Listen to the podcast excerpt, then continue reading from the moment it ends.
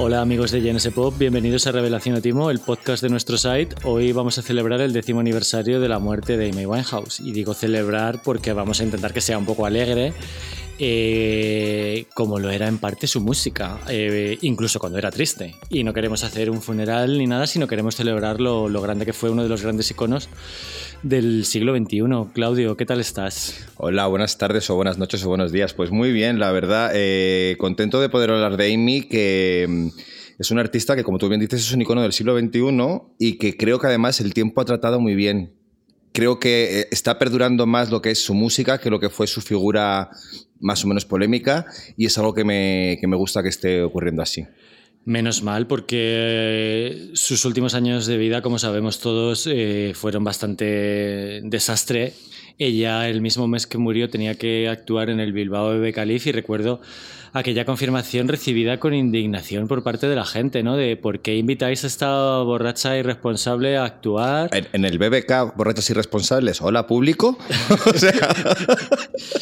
Pues ese era el nivel del Facebook, bastante comentado y, y, la organización es consciente de que tuvo aquel feedback. Ella canceló y, y murió a los 15 días. Realmente fue un desastre, pero bueno, como decía, queremos celebrar eh, su música, eh, su producción y, y, yo empezaría yendo al grano hablando por Back to Black, que es obviamente una de las grandes obras maestras de, los que, de lo que llevamos de siglo.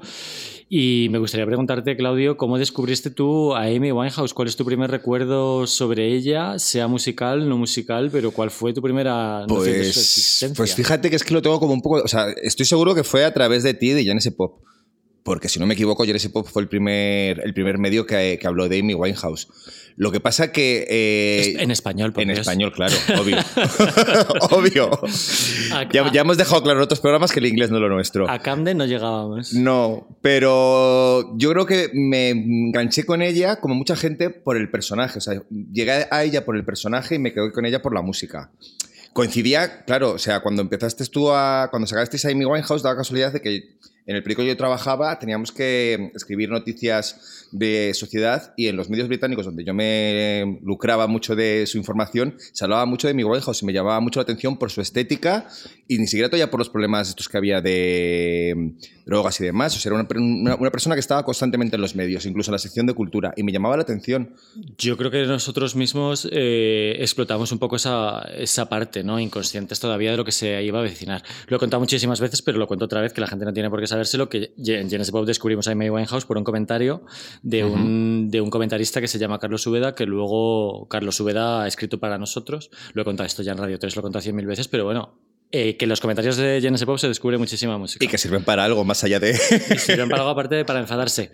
Y, y, en el primer artículo que hicimos sobre Amy Winehouse, eh, yo celebraba como cosas positivas que ella había actuado borracha en el GAY de, de Londres, en la, en la, discoteca esta, que había vomitado en un concierto, que había hecho una versión de Beat It de Michael Jackson completamente eh, borracha, porque se ve perfectamente que está muy mal. Uh -huh. y, lo, y lo comentaba como, qué guay, ¿no? Qué guay es Amy. Fíjate. Bueno, pero es que claro, o sea, ten en cuenta que también eso lo hemos celebrado no solo en Amy, lo hemos celebrado con estrellas del rock y lo hemos celebrado con estrellas del punk y nos ha gustado siempre esta imagen de cafres sobre el escenario que son, que son unos artistazos, pero que tienen también ese lado más, más loco. Me, me parece lo más lógico y lo más normal que habláramos de eso. Ahora me sabe mal haberlo hecho porque la cosa terminó como terminó, pero y ahora mismo hay una responsabilidad con el alcohol y con las drogas que a lo mejor no había hace 15 años. Eh, desde los medios de comunicación y desde los medios musicales. Pero vamos, y, que, no, que no era Ozzy Osbourne mordiendo cabezas de murciélago ni era Ramón cineando al público, o sea, eran lo cosas...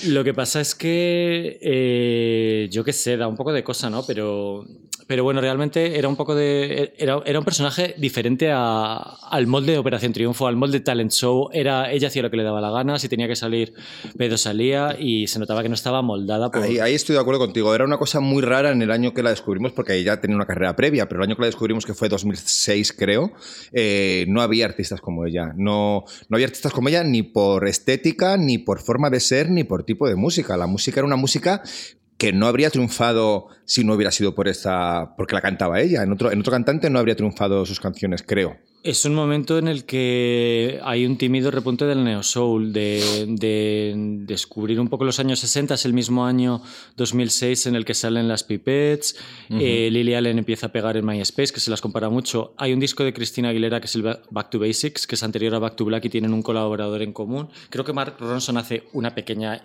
incursión en ese disco, si no recuerdo mal. Y, en cualquier caso, Amy Winehouse es como la voz un poco más purista del soul de los 60 eh, en ese sentido. ¿no? Eh, su voz se comparaba muchísimo con cantantes de jazz como Billie Holiday y se parece especialmente a la de Dina Washington, que bueno, en, sabéis que en iVox a veces ponemos una canción eh, en este podcast y me gustaría poner algo de Dina Washington para que se vea realmente eh, lo que se parecen las, las, voces, ¿no? Pero bueno, ella añade una perspectiva mucho más siglo XXI y, más actualizada. Y, bueno, te quería preguntar, eh, ¿qué te parece a ti Rehab a día de hoy? Eh, yo me la he puesto para venir aquí y me, da, me da un subidón porque musicalmente es, una canción muy alegre. Pero claro, luego está la temática, que es como qué horror. Bueno, es que yo, es que yo tengo que separar varias, varias capas en esa canción. Primero, el hartazgo que tengo hacia ella por culpa de lo que se ha utilizado y sobreutilizado eh, la canción para todo. Lo ves, lo ves, música de peluquería. Lo veo música de peluquería y de ascensor. y, no es culpa de Amy, es culpa de que los españoles somos muy pesados y cuando nos da por algo nos da pero bien fuerte. Y es verdad que esta mujer pasó de 0 a 100 y con Rehab en concreto, es que es una canción recurso que se utiliza en programas, se utiliza en, anuncios, se utiliza en las tiendas, se utiliza para todo. Entonces, esa saturación hace muy complicado el poder apreciar, apreciarla, pues como tú dices, de repente ponértela y que te dé el subidón, porque es que para mí nunca, nunca me ha abandonado. Otras canciones de su disco de Back to Black sí, que hacía mucho que no escuchaba, pero Rehab en concreto no. Su letra sí que es verdad, que igual no la, no, no, no, no, no, no, no, no, ¿cómo te diría? no hemos prestado atención a ella por, por el problema que tenemos en España con, con entender las canciones en inglés. Pero joder, es una letra muy fuerte. La letra es muy fuerte. En realidad nunca ha sido de mis canciones favoritas de Amy Winehouse, aunque parezca una butada de decirlo, en realidad luego explicaré por qué no. Eh, pero está muy bien arreglada y es un cambio muy significativo respecto al primer disco de Amy Winehouse que está más enfocado al jazz y hay, hay, un poco de hip hop y un poco de R&B. Y esta canción es una canción de soul pues hecha con los, con los Dub Kings, que eran los músicos de Sharon Jones, que también tuvo una, una vida muy, muy trágica no triunfó hasta muy mayor y, desgraciadamente murió de cáncer hace unos años. Y Rehab es una producción de 10. O sea, yo cuando digo que me he puesto de buen humor escuchándola es porque he venido y, me ha dado la vida, pero realmente la letra es, es, un cuadro, es ella negando que necesita ir a rehabilitación cuando sí lo necesita. Tú sabes cuál es el origen de, la letra, ¿no? Cuéntame. No, bueno, o sea, eh, por lo visto cuando Mark Ronson y ella estuvieron trabajando en, en la grabación de este disco, eh, hubo un momento en que Amy le comentó en un taxi a Mark Ronson que su padre le estaba diciendo que, o su familia, que por favor que fuera a Rija porque estaba volviendo a caer en la bebida y que ella dijo no, no, no. Y él dijo, hostia, esto es una... Un estribillo. esto es un estribillo. Y, a raíz de esa anécdota tenemos este agitazo. La, eh, historia es muy divertida. Eh, lo que sucedió después no. Y ahora hay una conciencia social que, al respecto, que me ha gustado mucho el libro de Javi Giner, que ojalá quiera venir algún día al podcast. Javi, ven que somos amigos, tía. ¿Así? ¿Ah, sí. Ah, pues ya me contarás. Eh, habla con su representante. Eh, Él es el representante. que, a ver, en serio, el libro de Javi Giner es una pasada. Eh, se llama Yo Adicto, me ha gustado muchísimo. Habla sobre su adicción al alcohol y a las drogas en 2009. Habla, habla, también sobre la adicción al sexo, bueno, más o menos, y en un momento dado dice que no entiende nada de Rehab, de la canción de Amy Winehouse, que no puede escuchar esa canción porque... ¿Pero no la entiende por qué?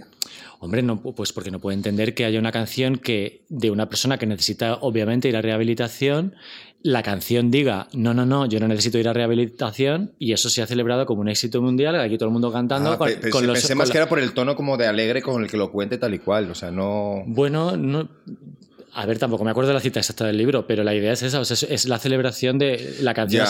Es un hit y todo el mundo la celebra como no, no necesito ir a la rehabilitación, cuando la realidad es que muchísimos probablemente necesitemos ir a rehabilitación. Sí, pero que esto es, igual es un poco como que son cosas que si no las has sufrido a un nivel tan bestia no te das cuenta, ¿sabes? O sea, si tú tienes, tú puedes hacer un chiste sobre el cáncer, por ejemplo, hacer algo así, el momento que tienes un cáncer te cambia completamente el punto de vista y no significa que tengas menos humor, sino que eres más sensible hacia eso. Yo creo que esto es un poco lo mismo, ¿no? Que te cuesta entender cómo la sociedad no ve ese problema que tú has sufrido y que está ahí y que es una cosa seria, como para estar cantando, pues yo qué sé, eso o alcohol, alcohol, pues lo mismo, ¿sabes? Que es una cosa... Pero es que habría una canción tan alegre sobre un cáncer o alguien que se va a morir de cáncer. Puede haber una canción edificante o ligeramente optimista sobre la muerte, pero bueno, esto es un poco, es realmente tétrico sí, sí, sí, sí, Pero bueno.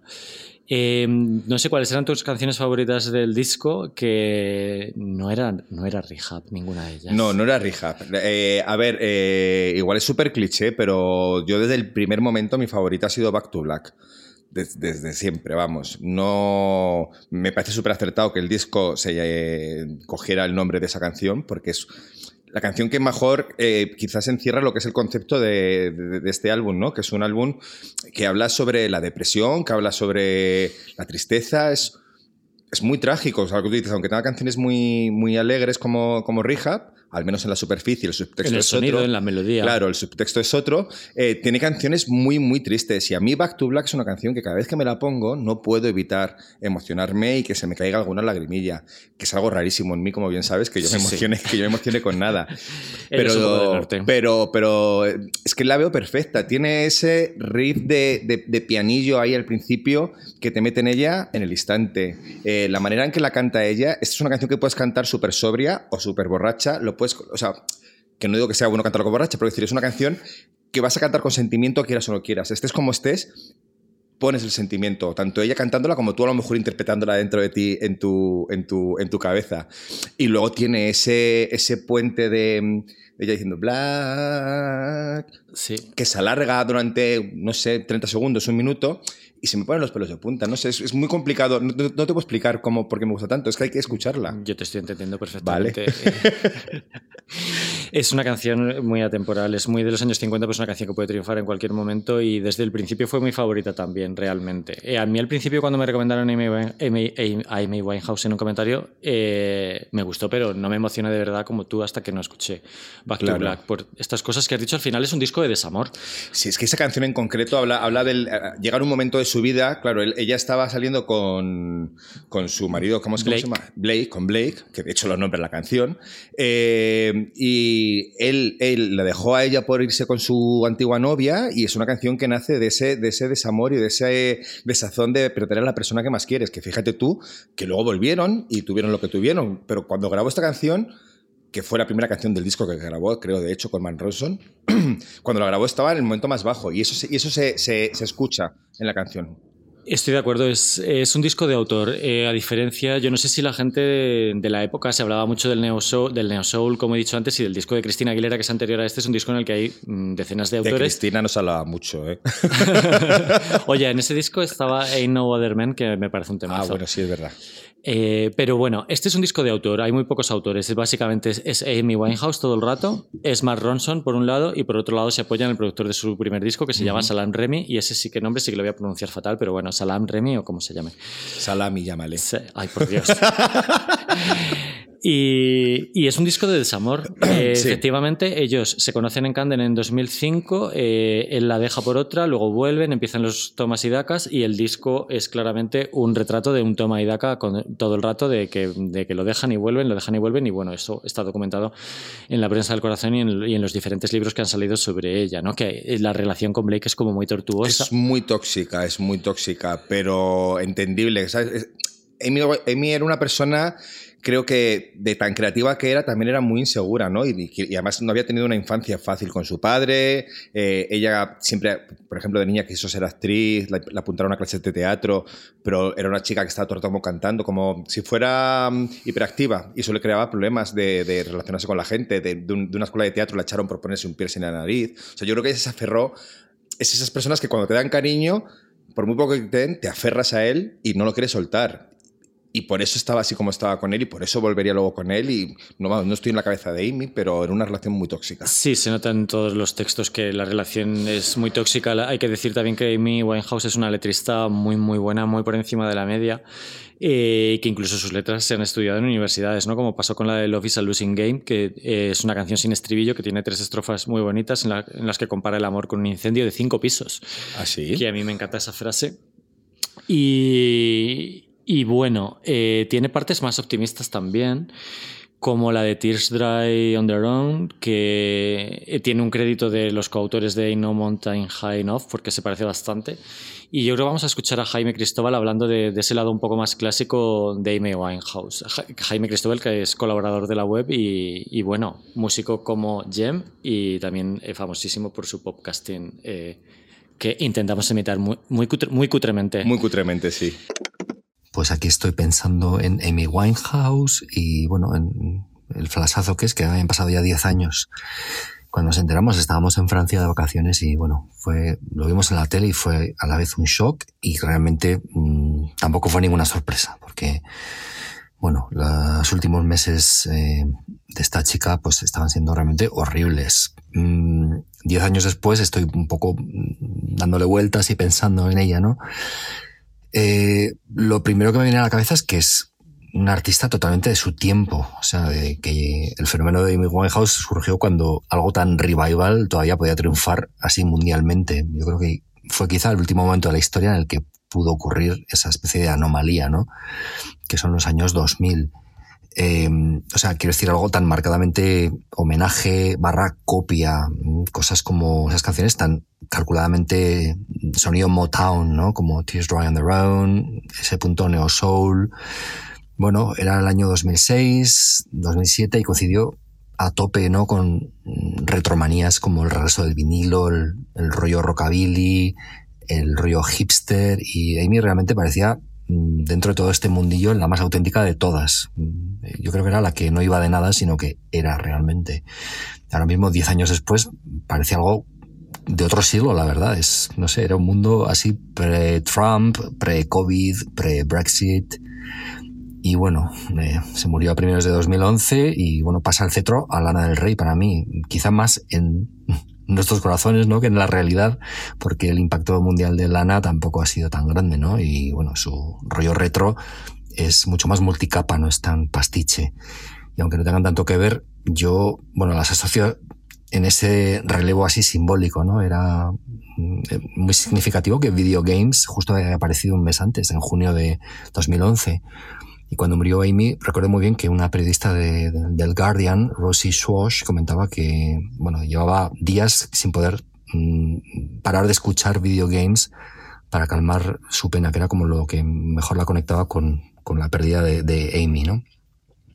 Lo que yo creo que, ha dejado también Amy como duradero es, bueno, mm, ella como personaje y persona, como artista, porque creo que no ha habido nada igual ya desde entonces, ¿no? Quizá lo hubo antes eh, y, bastante, pero no, no ha vuelto a ocurrir. Fue algo así efímero, ¿no? Unos años, pero yo creo que enganchó y fascinó tanto y creo que lo sigue haciendo porque tenía dos cosas que juntas son realmente una combinación explosiva, ¿no? Tenía autenticidad y también tenía un talento musical increíble y el talento musical, por un lado, la voz, ¿no? Y lo que hacía con ella, que es algo que yo creo que no se ha repetido tampoco. Eh, era una cantante blanca a la que nadie le afeó que hiciera soul, tenía habilidades para lucirse vocalmente, pero lo hacía con tanto talento que nadie la habría acusado de alardes gimnásticos, ¿no? Como otras divas. Y en lo musical, además, eh, cuando empezó a componer con conciencia, para Back to Black sobre todo, bueno, demostró de repente una genialidad increíble, ¿no? Que apuntaba a grandes cosas que quizá podrían haber llegado y, y bueno, fue un talento que no se pudo explotar, da muchísima pena. Pero luego está, como digo, la parte de la autenticidad, ¿no? Eh, amplificación así de los tabloides aparte, eh, esos años no había, yo creo, alguien con tanto carisma y realidad que ella, así viviendo esa existencia excesiva, ¿no? Pero por otro lado no tan atípica en alguien de veintitantos años, que tenía en realidad ese trasfondo así dramático que se percibía muy real, ¿no? Aparte del rollo mm, así metatextual, ¿no? De Rehab, eh, Back to Black, era un disco mm, claramente de corazón roto, emociones en carne viva y de verdad que eso lo transmite, ¿no? Yo creo que lo plasmó en el disco muy bien, la gente lo pilló y por eso esas canciones mm, siguen teniendo tanta fuerza. La imagen de Amy en su casa encerrada, llorando, y según contaba en 2007, escuchando compulsivamente a las Shangri-Las, que son como las emperadoras del batacazo sentimental, así con tíos dudosos, ¿no? Eh, pues bueno, es Amy, es Amy escuchando Can't Go Home Anymore de las Shangri-Las es para mí como una cristalización de la perfección y de algo creado desde un lugar muy, muy real, muy auténtico. Pues ahora que lo dice Jaime, la verdad es que yo nunca me había planteado la conexión que hay entre Amy y Lana, que no fueron coetáneas, o sea, que no llegaron a coincidir nunca en el mundo musical. Y es verdad que tienes razón, ¿no? Que, que ambas son con diferentes estilos, pero sí que son como cabeza de ese neo soul claro, que se habla tanto. Lo de Lana es un poco menos soul, pero es lo mismo, los años 50, los años 60 y recuperar un poco la estética de aquellos años de manera muy fidedigna. Eh, a mí me encantó un fake que hubo en una foto juntas de Lana del Rey. hay, un, meme o fake, no sé cómo llamarlo, en el que salen Amy Winehouse y Lana del Rey juntas, que efectivamente no coincidieron salvo por muy poquitos meses. ¿Pero con qué sentido se hacía alguien un fake de esas dos juntas? Pues en plan, vamos a rayar a la gente, las metemos en un coche y, y, fingimos que han sido amigas. Te diría que Lana es como el lado, el, lado luminoso de, de Amy, pero no estoy tan seguro. A Lana del Rey le encantaría que dijera eso porque ya está traumatizada por la imagen que dio en aquella famosa entrevista de The Guardian de persona atormentada de deseos suicidas y tal. Pero... De Lana también se ha reído mucho la prensa, ¿eh? pero más, más, más que de su vida personal, de ella como personaje, ¿no? de esa actuación que hizo dando vueltas sobre sí misma en un Saturday Night Live, creo que fue, y cosas así. Sí, no sé, tienen, tienen yo creo que han sido dos, eh, dos grandes reivindicadoras, no sé cómo decirlo, del sonido clásico de, americano, eh, principalmente. Y, sí que tienen ahí unos puntos en común en, en concreto. Luego hay cosas que no, no, tanto. Bueno, sí, fíjate, estaba pensando en el, eh, que una de las razones por las que me gusta tanto Back to Black es por el pozo jamaicano de alguna, de alguna canción, ¿no? Sí. Como la de Just Friends. Y iba a decir, Lana del Rey no es tan jamaicana, pero si me apuras, la verdad es que sale alguna canción de Lana en la que también tenga ese, ese pozo, ¿no? En y, y, también tiene otra cosa en común que es la estética muy marcada que tienen ambas, ¿no? O sea, Lana del Rey es una persona que identificas en un segundo si ves una foto suya y, y Lana del Rey o sea, y Amy Winehouse igual, o sea, no lo puedes confundir con dos cantantes, no puedes decir, no sé si esta es Adele o Daffy, así en un primer vistazo, porque me viene a la cabeza, o sea, que son súper encontraron como una estética que les ayudó mucho a, tener un éxito. Lo llamaría carisma. La verdad es que. Las Uniqueness en carisma, sí. Eh, las dos es, eso, tienen un, concepto muy clásico de la música y una imagen muy, muy, muy, muy identificativa. ¿no? Pero el neo, el soul, eh, aparte de Amy y de, y de Lana, ¿quién podrían ser así como personas que tengas como más... En aquel momento se las comparaba muchísimo. Con las pipetes decías, pero bueno, claro. sobre todo en aquel momento se comparó con Adele y con Duffy, que salieron un poquito después. Hay que recordar que el primer disco de Amy Winehouse es de 2003, luego hablaremos un poquito sobre él. Pero en realidad la, explosión esta del, neo soul fue con Lily Allen a partir de unas canciones un poquito neo soul que tiene Lily Allen, que Lily Allen que también es, muy reggae, ella también en su y que también está producida por Mark Ronson. O sea que todo está conectado. Sí, sí está conectado. Lily Allen además emplea canciones jamaicanas porque su padre era amigo de, de alguien de The Clash sí, bueno, era, ella es una pija. Ella eh. iba, iba de que era una, una, niña de barrio y es una pija, pero fantástica pija, debo decir. Ya ves. Y, y bueno, em, sí, había mucha conexión entre Lily Allen y, Amy Winehouse. Había competencia, porque real, no solamente porque fuéramos machistas y las comparásemos, sino porque de repente una tenía que recoger los Brits. Yo, yo, no, yo, no, yo, no, yo no recuerdo esa, esa competencia. Sí, estaban nominadas a los Brits a la vez y sacaban discos a la vez y tenía que ganar una de las dos. Eh, ahora hay muchas peticiones de que los eh, premios no se dividan entre masculino y femenino. Cosa que estoy un poco en contra, debo decirte, porque sabemos que a la larga esto es como la, paridad obligada en, las empresas o en la sociedad, ¿sabes? Que si dices que, tiene, que no, se regula de alguna manera, siempre van a acabar cayendo en los hombres. Ya, pero es que hay muchos conflictos en ese sentido porque hay gente que no sabes, eh, no, sabe dónde ponerse. Por ejemplo, Sam Smith, que es eh, fluid, fluid, pues ¿en qué categoría va? Pues que haga una tercera categoría. No hay un tercer, no hay un tercer sexo, pues haga una tercera categoría, no sé. Es un dilema. Sí, sí, sí, no, sí lo entiendo. y en cualquier caso... O que eh, quiten los premios. directamente. Ay, a mí me gustan los premios, soy un defensor. A mí me tienen ahí entretenido unas semanas pensando quién va a ganar y tal. El caso es que Lily Allen y, y Amy Winehouse, después de toda esa competencia, eh, cuando Amy Winehouse murió, Lily Allen tuvo unas palabras muy bonitas. Lily Allen se le nota que es muy buena, muy buena gente. Yo que la he entrevistado tres veces, te digo que. Ay, lo cuéntame. es. Cuéntame, Lo ya que no, ninguno hemos entrevistado a Amy Winehouse, cuéntame algo, por favor. Ah, a Lili, pues mira, me, me tocó la primera vez cuando sacó el primer disco que, que vino a actuar en una carpa aquí como de Movistar o alguna cosa así. De repente me dijeron, tienes que entrevistar a esta chica por teléfono. Yo me iba de viaje a una entrega de no sé qué, de un libro en Toledo y me pilló la entrevista en mitad de Atocha. Me tuve que sentar a hablar con ella en mitad de Atocha sentado, pero tal cual no me enteré de nada, por supuesto. Luego ya la segunda vez Además tendrá un acento tremendo. no, no, horroroso. La segunda vez ya fue en, en- en Londres cuando sacó el, el tercer disco y ahí sí que fue súper simpática. Yo tenía miedo porque, claro, tenía la imagen esta, bueno, ella vendía la imagen esta de, pues eso, de Cockney, de, de- de chunga de barrio y es todo lo contrario. No sé, maravillosa. Es que yo siempre he sido muy fan de Lily. Creo que la única vez que he comprado una entrada en reventa ha sido para ver un concierto de Lily Allen. Y de Lady Gaga. De Lady Gaga, En sí, Portugal. sí, en Portugal tuve que comprar una entrada en reventa, se me olvidaba. Pero eso no fue porque yo quise, eso fueron por otros temas y otras causas. Ya lo contaste, sí.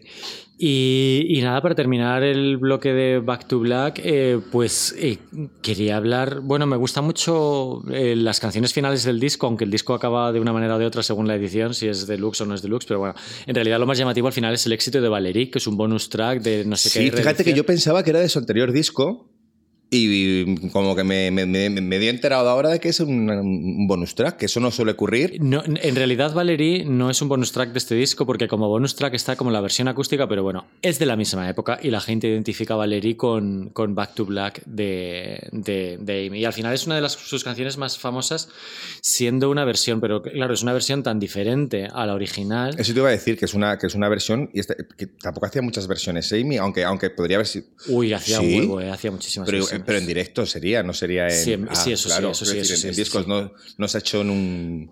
Es que es muy llamativo que hiciera tantas versiones en directo porque, bueno, eh, cuando, cuando tú ibas a verla realmente no tocaba nada del primer disco, sino que de repente se ponía a cantar canciones de reggae, canciones clásicas y, ca- y, y- y estándares de jazz, que su padre es muy fan del jazz y bueno, luego lo contaremos.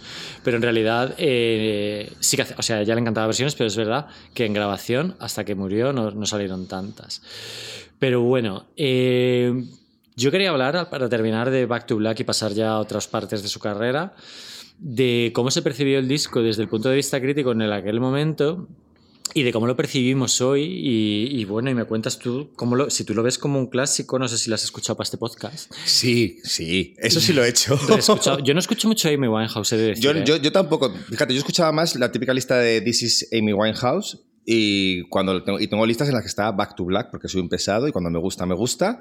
eh, las tenía por ahí metidas. Eh, considero que es un clásico. Me suena. Considero que es un clásico, pero creo porque suena clásico desde el principio. Como ella era tan fan de Frank Sinatra y de todos estos artistas de los que hacía versiones, yo creo que ya, tenía esa, sus canciones ya tenían esa vocación de clásico, ¿no? Desde el momento en que, en que se grababan. O sea, no eran unas canciones muy pegadas al momento. Entonces, es normal que perdure después de 10 años, que todavía sigan pareciendo, pues eso, que no han, no han envejecido lo más mínimo. Yo creo que era su rasero para medir una canción como era de buena. Eh, no, no tengo aquí ninguna declaración de ella, pero por la manera en la que yo la escucho y la he observado como compositora, me parece que está claro que ella tiene claro lo que ha sido un clásico en la historia del pop o del solo del jazz y ella quiere hacer canciones que estén a esa altura, ¿no? Melódicamente. Fíjate, yo creo que ahí, igual me equivoco o estoy pasándome de tal, pero lo, lo encuentro muy como lo que pasa con Rosalía con el flamenco, que es una persona que, sabía, que sabe tanto de ese género que es muy fácil para ellos identificar y componer pensando en cómo va a ser un clásico. Pues puede ser. Eh, lo que quería comentar sobre las críticas es que eh, ella tuvo buenas críticas. El disco es de finales de 2006, muy de finales de 2006. En España sale en 2007 y es número uno en 2008. ¿Un año tardó en ser número uno? Bueno, en, sí. en claro. España siempre llegamos tarde, ¿eh? Da igual que sea... Ya estoy saliendo de casa, mentira. Exactamente. y bueno, eh, tuvo muy buenas críticas en el Enemy, estuvo en lo mejor del año y tal, pero justamente los dos mejores medios para mí, que son Rock Deluxe y Pitchfork, nunca han reivindicado Back to Black como un clásico de, de, de la vida, ¿no? Bueno, espérate ahora que se cumplen 10 años de su muerte, que no te sorprendan con un... No, no, no, no. Realmente Pitchfork se ha, ha tenido oportunidades de hacer mejores discos de siglo, mejores discos de década. Y Rock Deluxe también ha hecho recientemente un especial de. No me acuerdo, de los mejores. 30, no me acuerdo. Y Amy Winehouse no está. Así que realmente eh, no, no sé, me encanta. Un día que venga Santigarello y nos lo cuente. A, a Pitchfork le, le pega más que de reivindicarán de todas maneras el primero, que como ellos son así como más de la música negra hip hop tal y cual y que tienen más ese rollo, les pega más como... La verdad es que sí, pero nunca se les ha dado muy bien evaluar la música británica. Eh, hay que decir que tienen grandes, grandes errores al respecto, valorando Pet Shop Boys, Belan Sebastian, PG Harvey. Y bueno, esto no fue una excepción. Le pusieron un 6 al disco y ya estaba ahí. Pues debo decirte que una de sus divas, que es Beyoncé, llegó a decir que no, que no, que no, que no se podría entender el éxito de artistas británicas contemporáneas sin el éxito que tuvo Amy Winehouse en, en Estados Unidos. O sea que si Beyoncé la considera referente, estos igual deberían... Pues sí, porque tienen a Beyoncé en un pedestal y Claro, la- claro a Pues- diferencia de nosotros. Uy, uy, uy, uy, uy. Oye, que a mí Lemonade, los dos últimos me flipan. Bueno, lo- los dos últimos no son los del Rey León y lo de, de Carters. Ah, vale. el Rey León bien. Vamos a hablar ahora de otros puntos de su carrera, que no solamente existe Back to Black, aunque en su Se lo, discográfica... coma se lo coma todo, Back to Black, hay se lo más. come todo, las reediciones, todo. Pero hay un primer disco que eso es- también es interesante. eh, obviamente su obra maestra es Back to Black y hay un disco póstumo que, bueno, pues podría haber sido peor. eh, hemos visto cosas peores, la verdad. Como póstumo, sí. Sacando cuartos a... Por lo menos es Amy la que canta. Claro, claro, por eso. Y nada, como decía antes, pues Frank es un, Frank es un disco que había hecho con, con Salam Remy, que luego vuelve a producir algunas canciones en el segundo disco, aunque no las mejores. Y bueno, es, a mí me gusta como un disco de jazz club que poner de fondo, que, bueno, ella había hecho de adolescente un grupo con una amiga y les gustaba mucho el RB americano. Eh, supongo que cosas como TLC, estas cosas, se, Destiny's se- se- Child. se nota muchísimo. Las, las canciones que tienen ese rollo TLC se notan muchísimo. Están como las dos, como tú dices. Están las que son como más de club de jazz de toda la vida, que enti- entiendes que no será un éxito de ventas porque es una cosa muy especial y muy específica de determinado público. Y luego está la otra vertiente que me sorprende que no fueran más conocidas también, porque hay canciones pues, como por ejemplo la de Fuck Me Pumps, que me parece un temazo. Sí, está entre las más significativas, Stronger Than Me también. Eh, es un disco raro, eh, yo creo que está un poco mal amalgamado, es un disco de debut, al fin y al cabo se nota... eh, tuvo buenas críticas, tuvo sus nominaciones a premios y tal, pero hay cosas bastante raras. Hay una canción que se llama Mood is Mood for Love, que yo no recordaba, me la he puesto hoy. Tiene una base que es Portishead, básicamente, de repente. Que a ti te encanta Portishead, ¿verdad? Vamos. es que es decir el nombre y me duermo, tía. Ya haremos un podcast de. Eh, y, y bueno, hay cosas. eh, Help Yourself me parece un antecedente de lo que es el disco siguiente, pero me parece un ensayo. Me parece como que no es. Yo creo que ella misma se da cuenta de que es un disco por definir eh, su estilo y, su carrera y lo que va a ser Sí. su carrera. Ella ella ya salía de gira con esto, o sea, ¿tuvo algún tipo de éxito internacional o se quedó en la sección de discos clásicos de la FNAC? Yo no sé si ni siquiera eso se editó en la, en la FNAC. Ya, bueno, era por, por, Por- expresarlo porque- de alguna manera, pero vamos, que esta no estaría en la estantería de novedades, estaría en la sección de... Bueno, es que es un dato que el disco tarde seis meses. El segundo disco, Back to Black, tarda seis meses en, en- en- publicarse en España y en Estados Unidos. Es que las cosas. ah, No había Spotify. ¿eh? Ya, ya, ya, claro, Breaking es que- news, no había Spotify. O sea, vamos a dedicar dos segundos a recordar el mundo sin Spotify. Si un disco salía en Reino Unido, o te lo bajabas, o te lo o, pasaba a o- alguien. o esperabas a que llegara. O bueno, o ibas tú, que antes podíamos viajar mucho hasta a Reino Unido. si ¿eh? querías comprarte el Frank, te cogías un avión y te Y ibas, te ibas a... a Camden, tía, que ahí estaba todo. Obviamente nadie hacía, nadie hacía eso y supongo que en los entornos del jazz pop, que era una cosa que, de la que se hablaba bastante en aquella época, pues eh, conocías el disco, pero eso no había salido en España segurísimamente y Frank eh, entró en listas cuando Back to Black triunfó. Y Claro. cuando Amy Winehouse ganó en los Grammy, eh, Frank tuvo un repunte de ventas que no había tenido hasta, hasta ese momento. Que con el Back to Black tampoco estaba Spotify todavía. Debo decirte, Spotify fue en el 2009.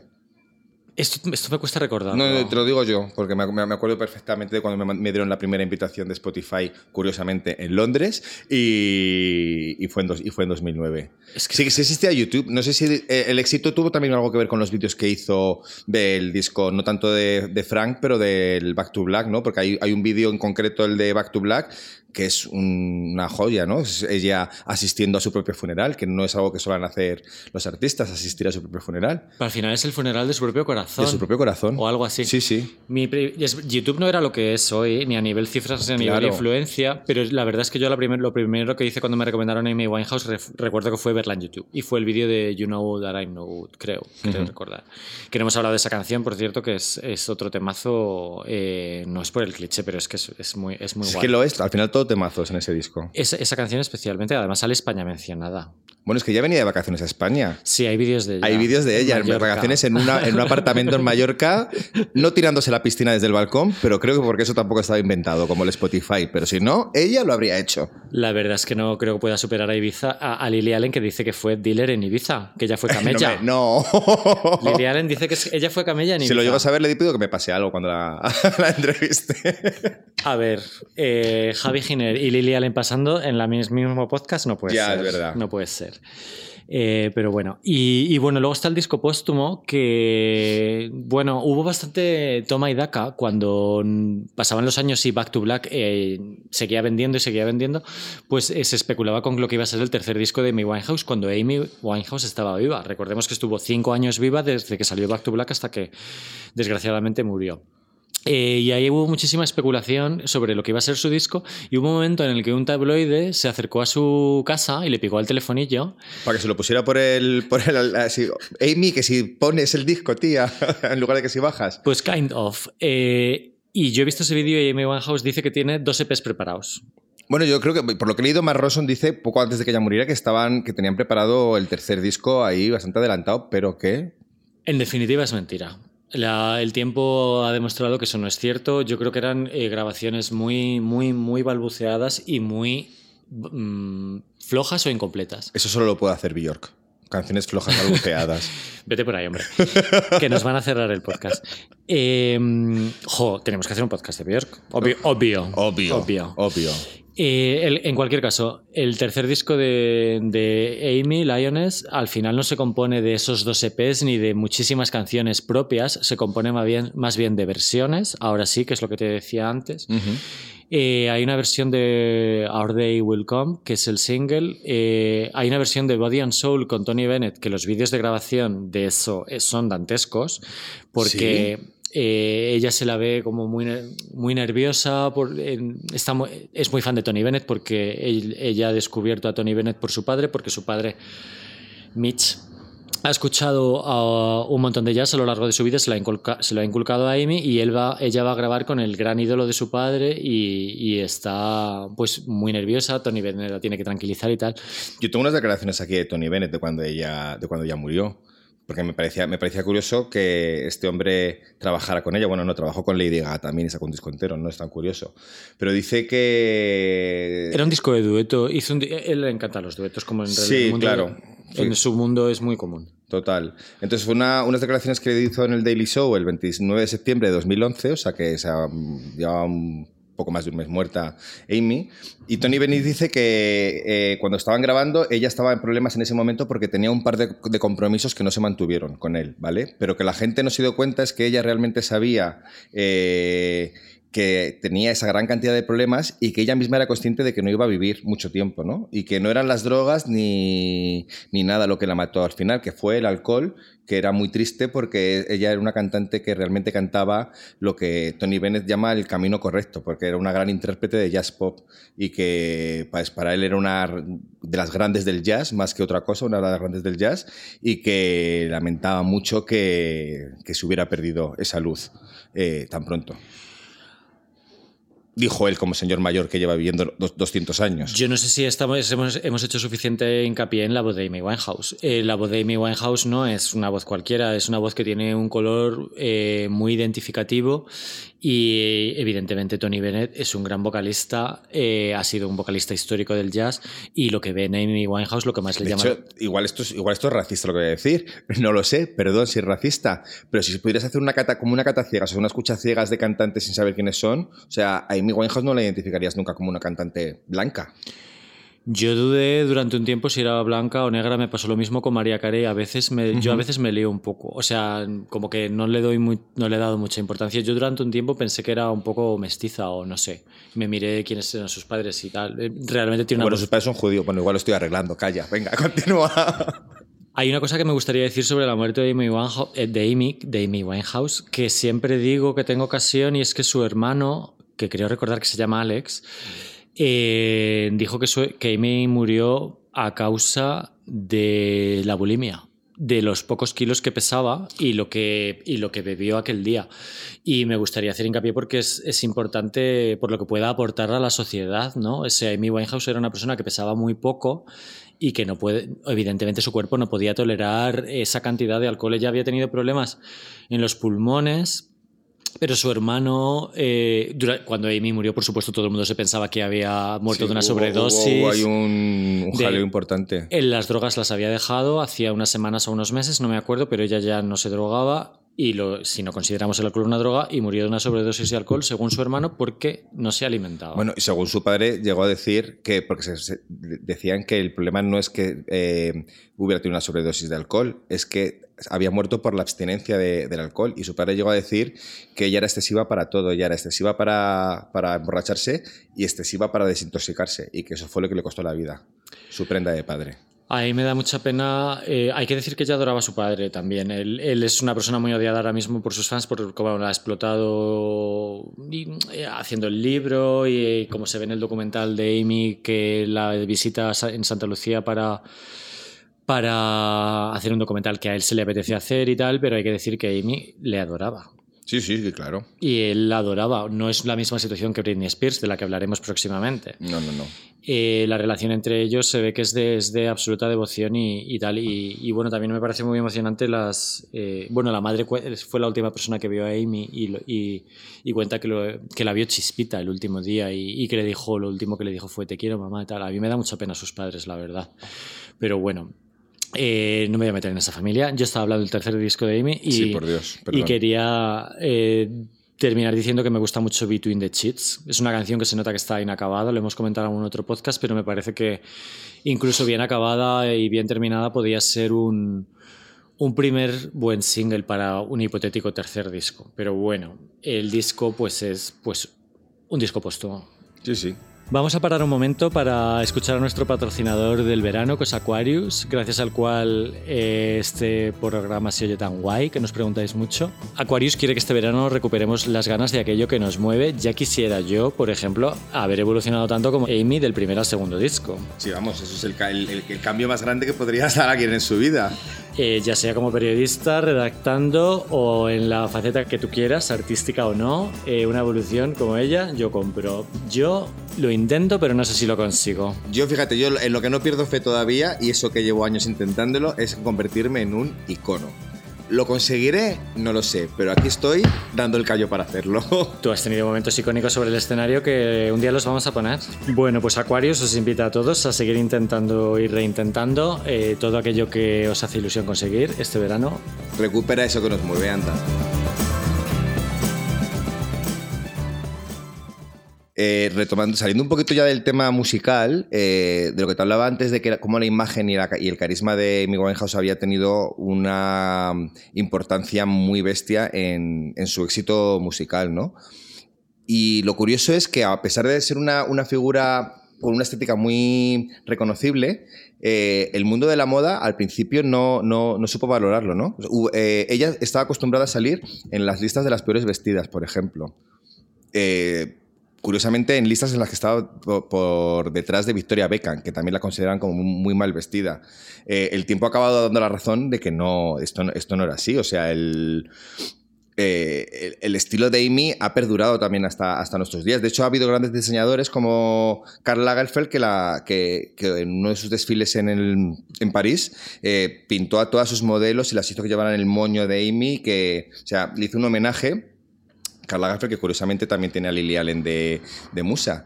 Pero vamos, que, que el mundo de la moda tardó, tardó en, en- en- en coger a Amy como, como, como icono un, un- un- un- un estilo que ella dice que copió de un viaje a, a Cuba, de las, de, las, de las latinas de barrio, ¿sabes? Ese, ese rollo de mm, tener unos, unos, unos eyeliners muy marcados, ese moño de los años 50. Yo creo que ella tenía como una estética verdaderamente de los años 50 y no la que, la que vemos en películas como Gris, que es como lo que tenemos todos en el ideario, ¿no? Y creo que Amy es como la verdadera pin-up de los años 50. Sí, ella estaba tatuada de, de pin-ups hasta que, vamos, hasta más no poder, no le cabían más tatuajes. Y bueno, solía decir una cosa de que el moño era más, era cuanto más grande se lo hacías, cuanta más inseguridad quería esconder sobre el escenario. Claro, es que este tipo, este tipo de artistas yo creo que se crean un personaje para poder eh, ocultar quiénes son. El problema es que eh, a Amy ese personaje se, se, lo comió. O sea, ella, ella eh, realmente era esa persona. Por mucho que quisiera ocultarse con ese moño, fíjate tú, o sea, lo más visible que puede ser, que es una mujer con un moño de 50 metros, pues es, es con, lo que, con lo que pretendía ocultarse.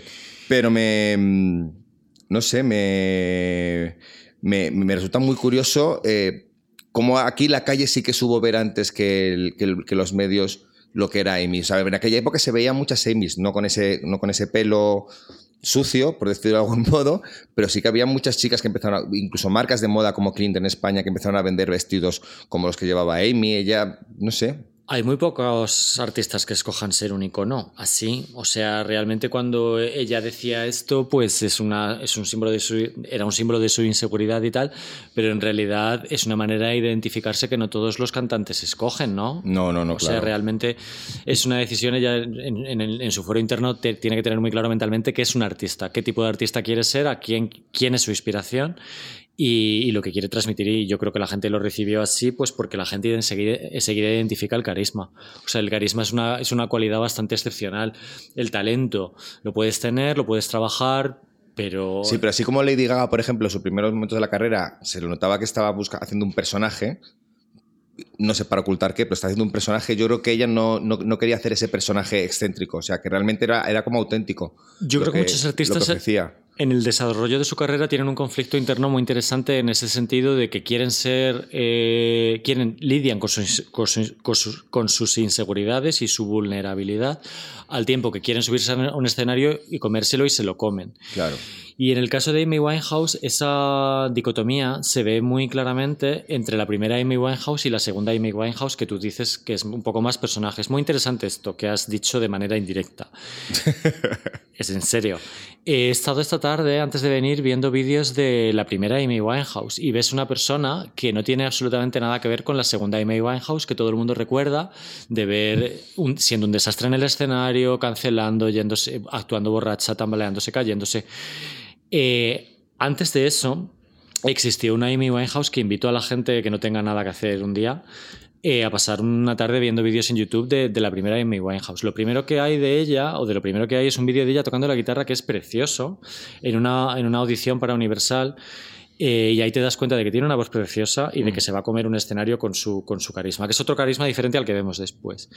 Tiene una luz, eh, al hablar, al... tiene una sonrisa preciosa. Del documental recuerdo yo mucho eso, la sonrisa que tenía cuando antes de... Es que es curioso cómo, cómo es súper evidente el, el cómo el desamor de Blake que la llevó a grabar el disco de Back to Black la cambió completamente. Y cómo, y cómo después de volver a estar con Blake, en lugar de ir para arriba, fue para, fue para abajo. Es una manera de, verlo, desde luego. Y, yo creo que se le juntaron varias cosas, el éxito y la presión, o, y, bueno, desde luego el desamor, las drogas, el alcohol, que son muy, son muy depresores. El alcohol es muy claro. El alcohol es un enorme depresor. Y, bueno, y me da un poco de pena eso, lo que decía, ¿no? Eh, hay unos vídeos ahí en los que, bueno, eh, sale mm, haciendo, imitando el sonido de una guitarra con voz de gato, o sea, haciendo el tonto en, la televisión británica. Eh, haciendo como que mea en una fuente, parece que está meando con polla en una fuente gigante.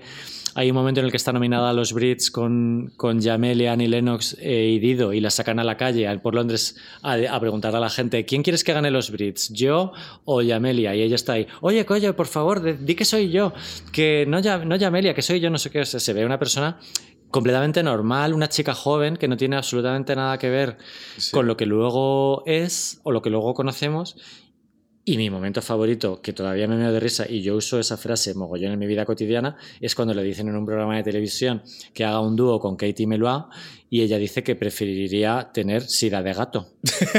lo de sida de gato lo dices mucho, es verdad.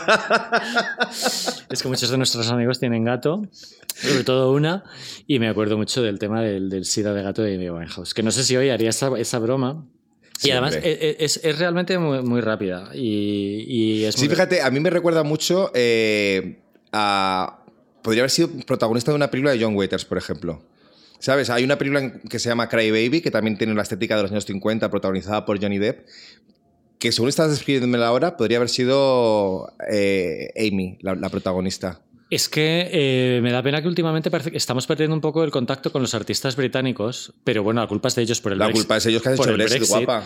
Pero hay, eh, Amy, hay un vídeo de Amy, de Amy Winehouse con los de Little Britain que también es para verlo. Ay. Y Adele es una persona también muy divertida, ya lo he contado muchas veces. Pero luego, ¿por qué son tan intensas? Es que es muy curioso, ¿eh?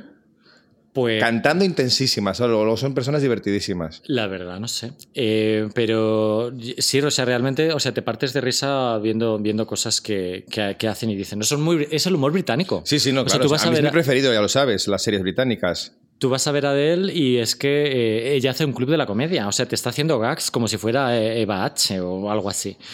Y, y Amy Winehouse eh, también ha- tuvo un par de esas, pero bueno, lamentablemente todas lo recordaremos por, pues por los directos que, hacía, que ha hecho en. España que fueron ya un poco más erráticos, ¿no? Aunque bueno, a mí el del... Tú no la llegaste a ver, a Amy. No, yo nunca la llegué a ver. A mí en el film me gustó. Eh, la vimos bastante en primera fila porque todavía no era tan famosa. Lo que más recuerdo de ese concierto de Amy Winehouse, aparte de las de los de los las versiones que hizo, hizo un montón de versiones y no tocó nada del primero prácticamente, o una o ninguna. Eh, fue con no paraba de mirarse en monitores y eso de- denota muchísimo de, la inseguridad que ella sentía, incluso habiendo sido ya número uno en, en Reino Unido y estar actuando delante de un montonazo de público británico, que no es lo mismo que venir a España ella sola eh, y, y tocar para cuatro personas en un bar. Ella estaba actuando delante de su público y tenía la suficiente inseguridad como para estar todo el rato mirándose en monitores. Muy, muy recordable esa imagen. Y la siguiente vez que actuó en España fue de repente en un Rock in Rio, ¿no? O sea, que pasó de lo más pequeño a, a lo, a lo más bestia. Lo más pequeño porque en el FIPR era una, en, la, carpita pequeñita. Una carpa cerrada. Y en- yo a Rock in Rio ya no fui porque no vivía aquí en Madrid y la verdad es que me alegro por la- las cosas que nos han contado. Sí, yo tuve la oportunidad de ir y, no, y, por lo mismo no, no, no, no, quise ir. No me, me daba miedo. O sea, ya, ya, sé- ya, ya había actuaciones suyas por ahí que se veía en las noticias que no estaba en su mejor momento.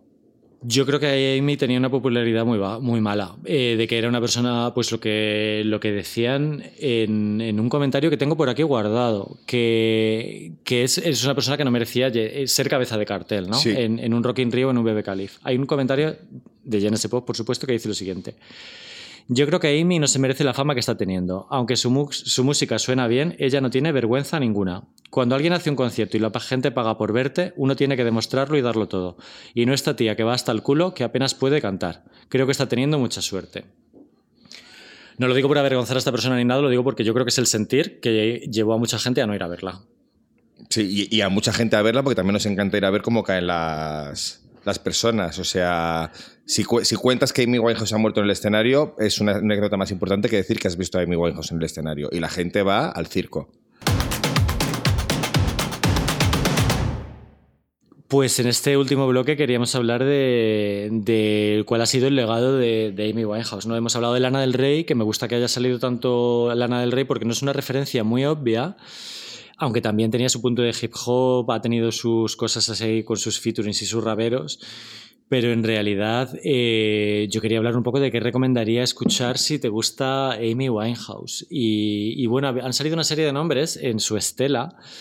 Eh, Laura Mabula, en plan más jazz, eh, Georgia Smith, más en plan RB, Kali Uchis, en plan más ambiental, más popero. Y a mí lo que más curiosidad me da de todo es averiguar qué, qué- qué habría pensado Amy Winehouse de, de la moda jamaicana, porque era lo que la diferenciaba de, de, Sí. otro- de otros cantantes.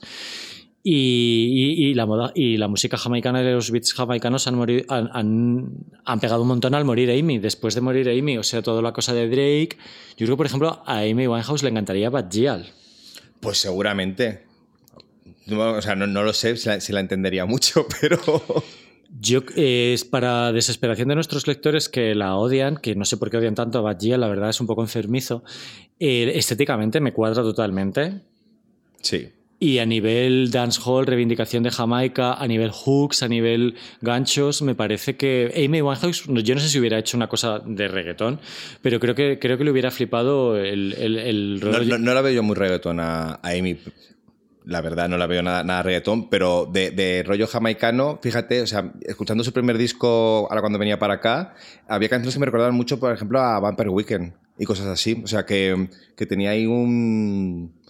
No, no hace falta que se haga un Bob Marley, ¿sabes? Para hacer música jamaicana, que podría haber hecho ella le encanta todo, o sea, el, los ritmos africanos. Eh, hay una cosa que, que, es interesante también de ver de sus conciertos que estábamos comentando, que es que cómo ella se rodeaba de músicos y de bailarines y de, y de, y de coristas. O sea, llevaba dos coristas negros que bailaban que te cagas, eran muy graciosos de ver y mientras ella se tomaba su vinito o eh, si había suerte, un vino suelto, pues ellos, ellos lo daban todo, ¿sabes? Y, y, era, e, es muy representativo de son, eso. Son los mismos que están cuando a ella le entregan el, el, el Grammy de, en, desde Londres, ¿no? O sea, que le hace la actuación en directo desde Londres porque no puede viajar a Estados Unidos porque quitan el visado.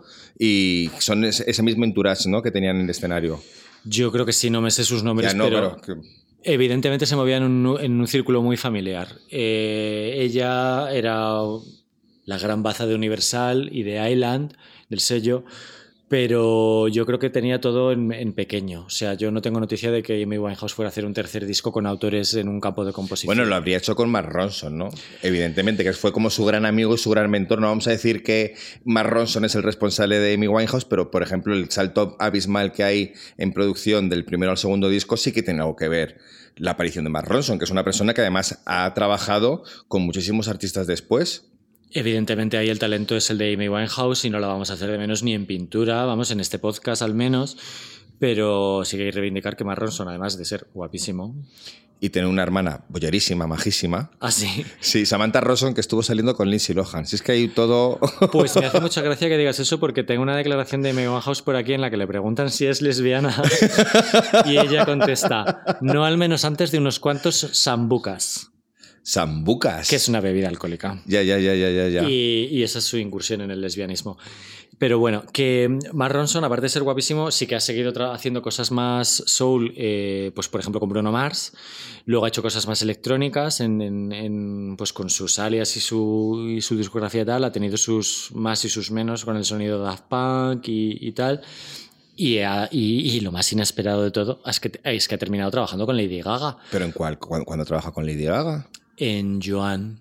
Ah, sí. Ah, bueno, claro, es que es el, el único disco de, de- de Lady Gaga con el que podría trabajar Mark, Mark Ronson. Y, eh, y también en, en la banda sonora de la película, creo recordar.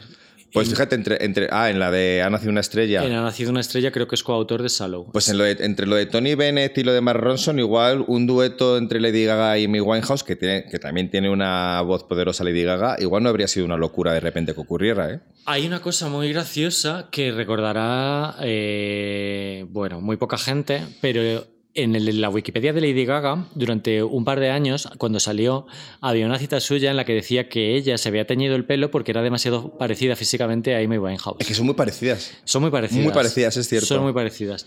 Y esa cita se, se olvidó. Y desde luego yo lo último que hubiera esperado es que Lady Gaga terminara con él. Pero bueno, yo creo que Lady Gaga y Mark Ronson han hecho contra todo pronóstico muy buenas migas. No hay que recordar que en aquella época Lady Gaga está en otro rollo. Es- son los años de Bad Romance y, y Telephone y Poker Face y todas estas Y Just canciones. Dance y todo. Just Dance.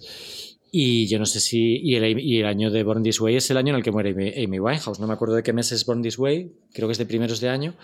Pero, o sea, lo, lo conocería, pero yo no sé. Yo, Mark Ronson no era una persona que esperase que fuera a terminar con Lady Gaga. Y creo que han hecho muy buenas migas. O sea, independientemente de que en cromática eh, Mark Ronson tiene un protagonismo mínimo o ninguno.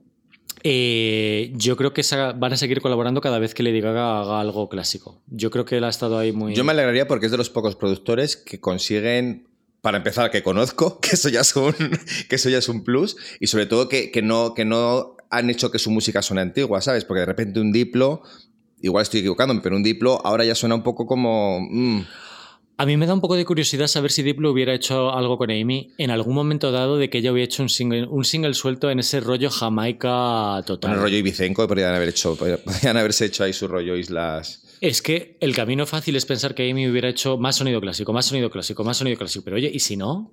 Yo a mí me da que no, la verdad. Me da que hubiera me- hecho me da que algo. hubiera experimentado. Yo creo que ella era una persona divertida y no podía estar con el rollo tortuoso para siempre de Billie Holiday y voy a hacer mi disco yo. Me da mucha pena que nos, nunca lo vamos a saber y, y- y es imposible de averiguar. Pero, pero bueno, siempre es una duda que tengamos ahí y, y tal. Y otra cosa que me emociona mucho de Mark Ronson es, es leerle o escucharle hablar de Amy. Eh, habla de ella como si fuera una hermana, que yo siempre me he preguntado pues, si habría algo entre ellos o algo así, porque se ve una química tan, tan sumamente espectacular que siempre vas a, a lo heteronormativo, ¿no? Que parece que un chico y una chica no pueden ser amigos. Totalmente. Y él la- habla de ella con, como si fuera su hermana. eh, dice, hay, una, hay un momento en el que va a verla al hospital porque ella está con lo del pulmón o, en rehabilitación o no me acuerdo. Y dice que se ponían a ver series, que devoraban series, que pasaban así la tarde del fin de semana y me parece una imagen muy bonita que me gusta mucho a mí tener de ellos dos porque los admiro a los dos una pasada y... ¿Y ¿A ti no te parece guapo Mark Ronson? ¿Me has puesto Guapis- una cara? guapísimo, Ah, guapísimo, como no es tu- guapísimo. No, es tu tipo, ¿eh? Ya, ya lo sé, pero me parece guapísimo. es más mi Por eso te decía que es de los pocos que conozco, porque sé cuál es su cara. No es casualidad que el otro que haya pronunciado haya sido Diplo, debo decirte. Es mi tipo más que el tuyo. Sí, la verdad que y lo sabes. Pues no sé, hija, ¿tienes alguna anécdota de contar sobre Amy? Por si Interesante, aparte de haberla visto en directo, que ya es la anécdota. Bueno, pues una amiga me comentó que la vio en la piscina del FIP pidiendo en la barra sola Por favor. y que le iba a pedir una foto y tal, pero que le dio un poco de apuro y que la vio eh, ahí un poco triste sonreír sin un diente. Pero bueno, Ya. estaba Amy, no estaba muy mal todavía en aquel año porque era 2007. Y, y bueno, yo tengo que decir que tengo un momento friki total de una vez que fui a Londres. Había muerto Amy Winehouse ya y yo pensé que vivía en el corazón de Camden. Por la miti- cuando le dieron el Grammy que tú decías, eh, había habido un incendio en Camden. Ella siempre estaba diciendo que, pues hablando de su barrio y tal. Sí, sí, sí. Se co- conocía a Blake en un bar de Camden, o sea, para, yo pensé que iba a llegar allí a Camden y iba a estar la casa de Amy Winehouse a la vuelta de la esquina. Total, y me puse a buscarla. Spoiler, no. La verdad es que no. Entonces me puse a buscar en un mapa. eh, Además, creo que es. Bueno, esto no sé si se llamaba Camden Square, pero no estaba en Camden, en- donde En el barrio Camden como tal. el mercado. No Ya. estaba ahí. Entonces, yo empecé a buscarlo en mapas y empezar a preguntar a gente por la plaza. Y claro, la gente se daba cuenta de que eras un pringao buscando la casa de Amy Winehouse porque Amy Winehouse acababa de morir acaba- hacía muy pocos meses. Y nada, al final, después de preguntar a la gente y dar 200 vueltas y irme por una avenida para arriba, llegué a la casa de Amy Winehouse, que estaba harto de ver en la, en la prensa del corazón de aquella época, y me hice mi foto delante de, de la casa. No habían montado todavía la estatua, ¿no? Que hay ahora mismo en Camden.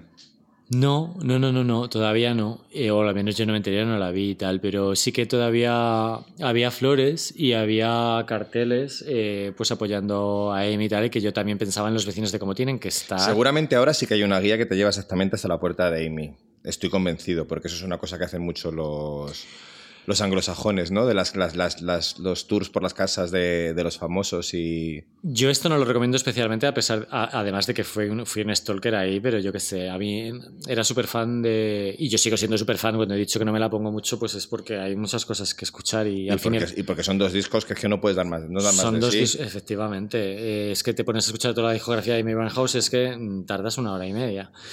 Que es muy triste esto. Pero bueno, y, y tal, pero, pero bueno, no lo recomiendo. eh, pero bueno, si alguien quiere, pues ahí está la casa. Es muy identificativa de ella. eh, salen muchísimas. Si te pones a ver vídeos de Amy, Amy o fotos de ella, sale todo el rato. Y, y bueno. nada. Yo, de, mi momento friki con Amy, debo decirte que fue cuando empecé a conocerla. eh, me invitaron a un cumpleaños que había que ir disfrazado, una fiesta de disfraces, el cumpleaños de Mikel López Iturriaga, debo decirte, y me presenté disfrazado de Amy Winehouse. Eh, nadie me dio ningún premio porque nadie la conocía. Al año siguiente. No porque fueras mal disfrazado. No, no, no iba, bueno, iba, iba, iba, iba disfrazado como de Amy del futuro. O sea, fue en 2006 y parecía la Amy del 2011, debo decirte.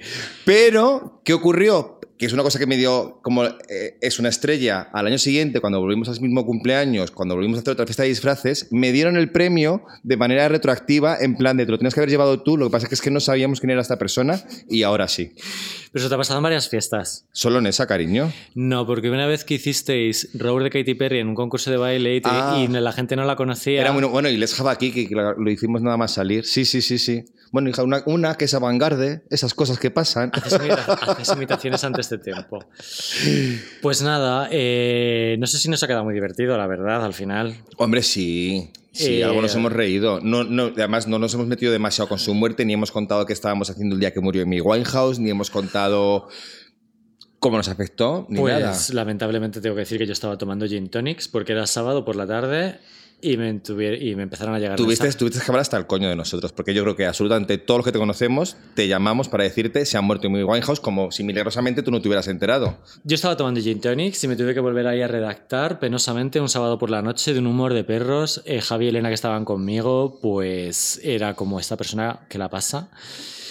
Y nada, un poco triste, pero bueno, eh, al final sobreviven las canciones, eh, sobreviven las buenas producciones y todavía está por Y salir. sobrevive ella como estrella de la música y no como estrella del cuche, que es lo que pudo haber terminado.